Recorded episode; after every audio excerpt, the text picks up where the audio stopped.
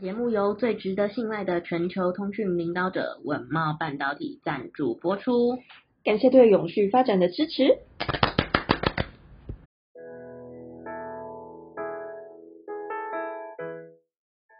欢迎收听 ESG This Week，我们每天会为您带来重要有趣的 ESG 有趣新闻，希望透过本节目提高大家对 ESG 议题的认识，引导大家关注永续发展，共建世界公民性未来。嗨，我是 ESG 世界公民数位治理基金会的 Angela。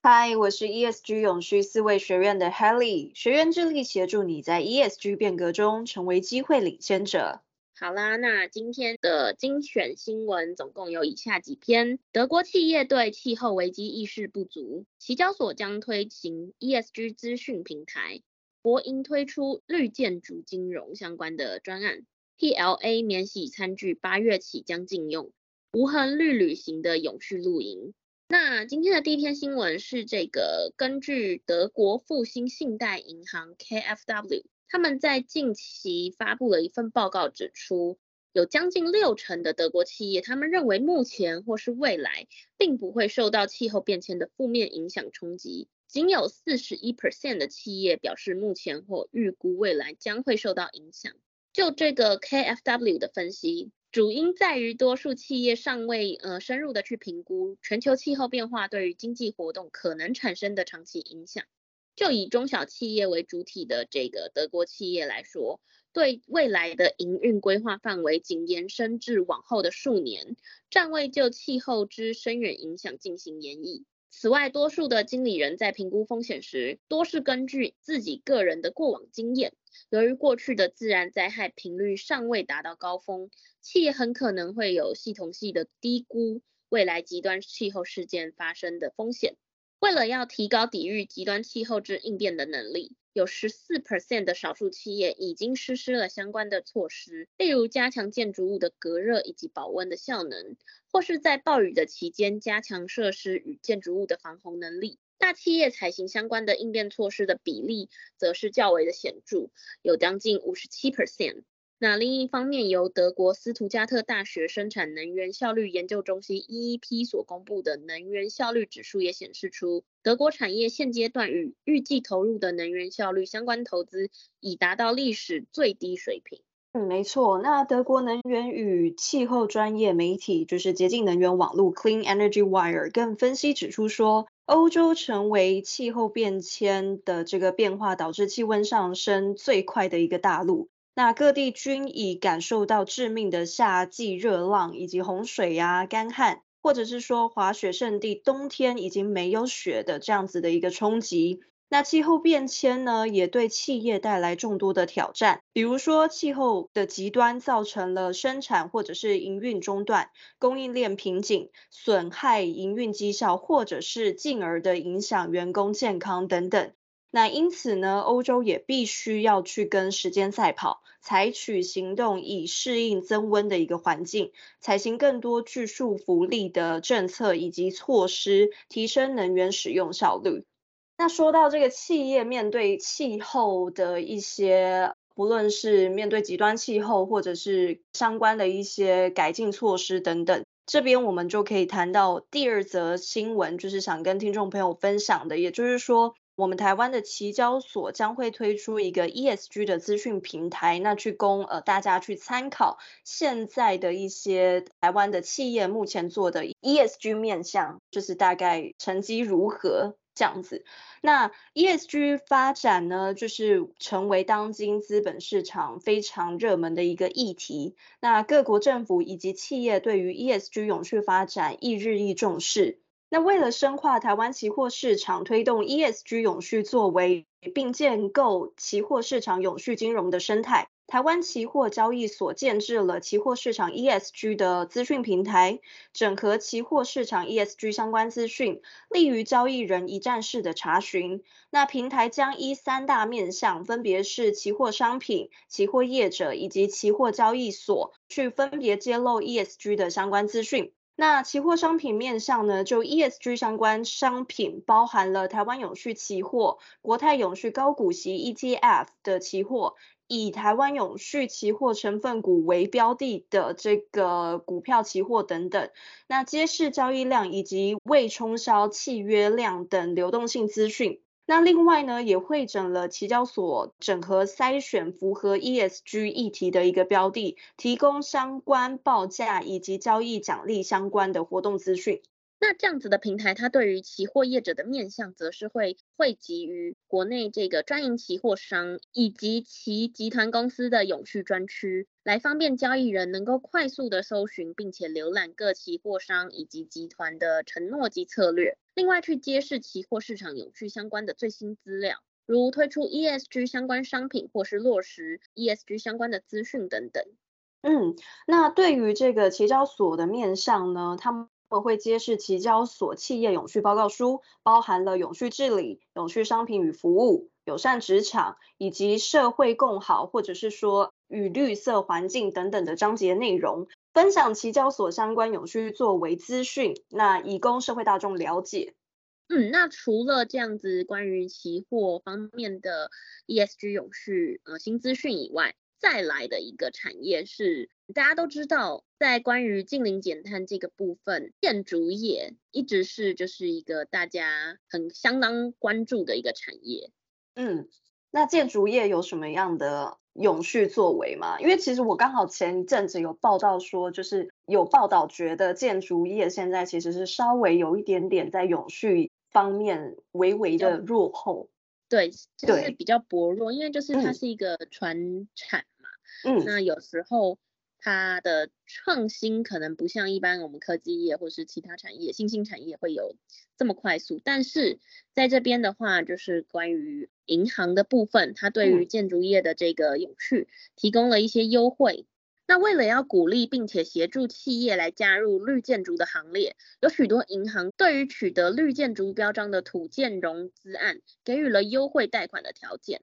那永丰银行它就推出针对符合银级、黄金级及钻石级的绿建筑标章土地开发及建筑融资案件，会依取得标章的等级以及客户的信用条件来给予利率的优惠，共同来迈向二零五零近零家园的目标。那永丰银行这边的具体内容，它就包括新建筑物、既有的建筑物翻新，还有取得绿建筑标章银级以上，均是属于永续经济活动，加速发展银级以上的绿建筑融资，亦同步将 ESG 精神去落实于授信业务中，进一步的建构绿色企业的形象。嗯，那再来就是说，国泰世华这边，他们其实也推出了永续连结贷款。那与企业客户定定，比如说像是减碳成效啦、环境保护成果，或者是说绿电使用比例，甚至职场公安环境等永续检视的一个指标。那当年度回顾成效的时候呢，客户如果就是去达标了，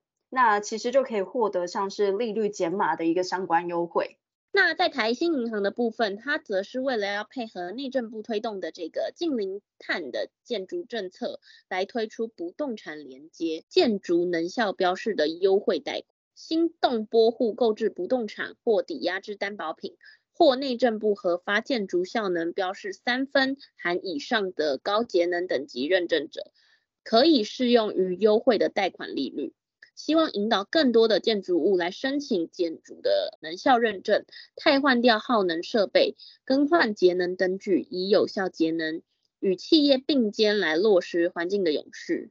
嗯，没错。那以上就是呃三间银行目前针对永续建筑这个行业提出的一些相关的优惠或者是活动。那其实我们相信，呃，台湾的建筑业其实也很致力的在永续的这方面去做努力。那接下来的这一则新闻呢，我其实看到的时候有一点惊讶，就想说，哈，竟然吗？那就是我们的这个生物可分解塑胶的这个免洗餐具啊，将要在八月起的时候，在八类的场所去禁用喽。那我们知道，呃，这个生物可分解塑胶 PLA 存在回收分解难题，那因此呢，环保署公告修正免洗餐具限制使用对象及实施方式，公部门、公私立学校、百货公司及购物中心、量贩店、超级市场、连锁便利商店、连锁速食店以及有店面餐饮业者等八大的管制对象。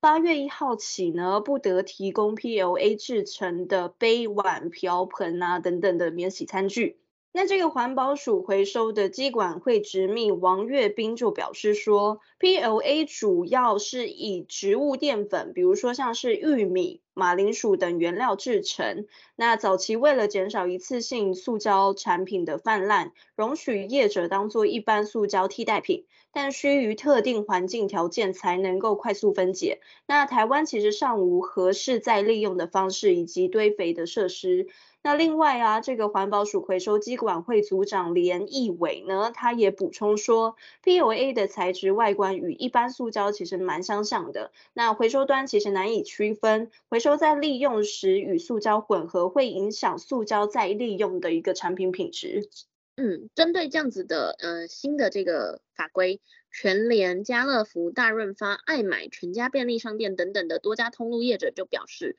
各分店与美食街内贩售的餐盒以及自助餐的餐盘，已经没有再使用这个 PLA 材质的免洗餐具。像家乐福就表示说，餐盘餐具都已经是使用可重复回收清洗的材质。而全家便利商店就是指出，近年他们一直致力于这个鲜食产品包装的这个减量，去年的减速已经达到超过一百公吨。这样子的一个嗯免洗餐具的部分，其实跟在生活中是真的会带来很多的便利，但是就是我们播报了这么多新闻下来之后，真的是越来越了解到它对于环境的一个危害。那最后的这个要跟各位分享的这个新闻是在讲这个露营。其实露营大部分就是现在的话，我知道的话，我自己或是朋友，其实大家也都是自备很多的餐具啦、锅具等等的，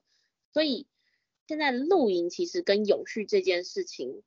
我觉得反而说不定是息息相关的。那在这则新闻中，就是有提到说，像今年兴起的这个乡间露营的活动，已经是年轻族群以及家庭在休假期间能够去放松身心啦、休闲游憩的一个热门的选择。那截至二零二二年底，台湾共有一千七百九十座的露营场。坐落在各县市的山区或是人烟稀少的大型空地中，然而在土地的呃滥垦之下，持续的去伤害到地表的植被，从都市来访的旅客也时常会遗留大量的人造垃圾，加上营地会提供抛弃式的露营用具，都会造成这个大量的二氧化碳排放。嗯，那然而啊，为了抗衡这个露营污染的永续理念，Eco Camping 也应运而生。那将环保的责任归属于所有取之于自然的参与者，包含了政府部门、消费者以及露营业者等等。那在不知情的状况之下，每个人呢都有可能对环境造成不可磨灭的一个伤害。那该如何在露营的同时呢，去实践污染行迹的最小化？嗯，在这边就要跟这个听众朋友分享这篇文章中，它就有提供四种。呃，关于露营的这个环保要点，让你能够不着痕迹的把永续理念无痕山林来实施在你平常的这个露营活动当中。第一个就是旅游计划，作为一个注重环境有序的露营者，其实。或许可以依照这个气候的变化啦、当地的地形，甚至行程安排以及营区的活动等指标，来进行有限度的资源携带，并且规划不会造成这个地质破坏的行走路径，对于减低环境的损耗是非常有效的。包含刚刚前面一开始讲到的，可能自备餐具啊、锅具啊，